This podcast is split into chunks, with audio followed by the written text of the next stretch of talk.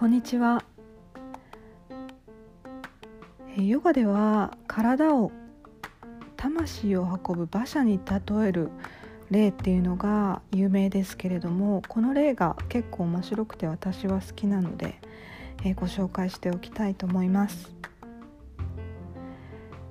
体を馬車とみなすんですね。で体を馬車とみなした時の馬の部分は感覚器官。で馬についてる手綱の部分が心。そして漁者であるこう運転する人っていうんですか？それが知性。そして馬車に乗っている乗客が、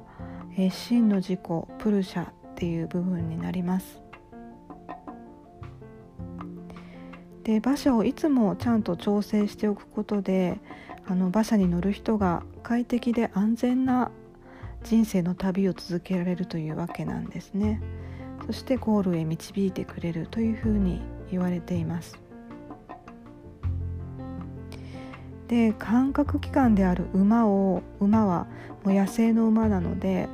やりたい放題させておくと、まあ、心はあっちに行ったりこっちに行ったりして旅がおぼつかなくなるわけですね。なので漁者がしっかりコントロールして行きたい方向行きたい方向に連れて行ってあげなければいけないわけです。これがメインの教えではあるんですけれどもなんか最近の自分を振り返っていて思うのがあの社会生活の中で結構こう感覚器官っていうのを抑えすぎている部分もあるなというふうに思っていてあまり出しゃばらないとかしゃしゃり出ないみたいなところで馬車でいう馬の部分をこう飼いならしすぎていてこうちょっと無感覚になってる部分もあるなっていうのが、えー、自分の思うところでもっと馬に走らせてあげてもいいかなっていうふうに思ったりします。知性を働かせすぎる人ほどちょっとコントロールして臆病になりすぎてしまったりとかして馬車が進むスピードっていうのがなかなか出なかったりもするのかなっていうふうに思っていますあとはねゴールをどこに定めるかっていうのもなかなか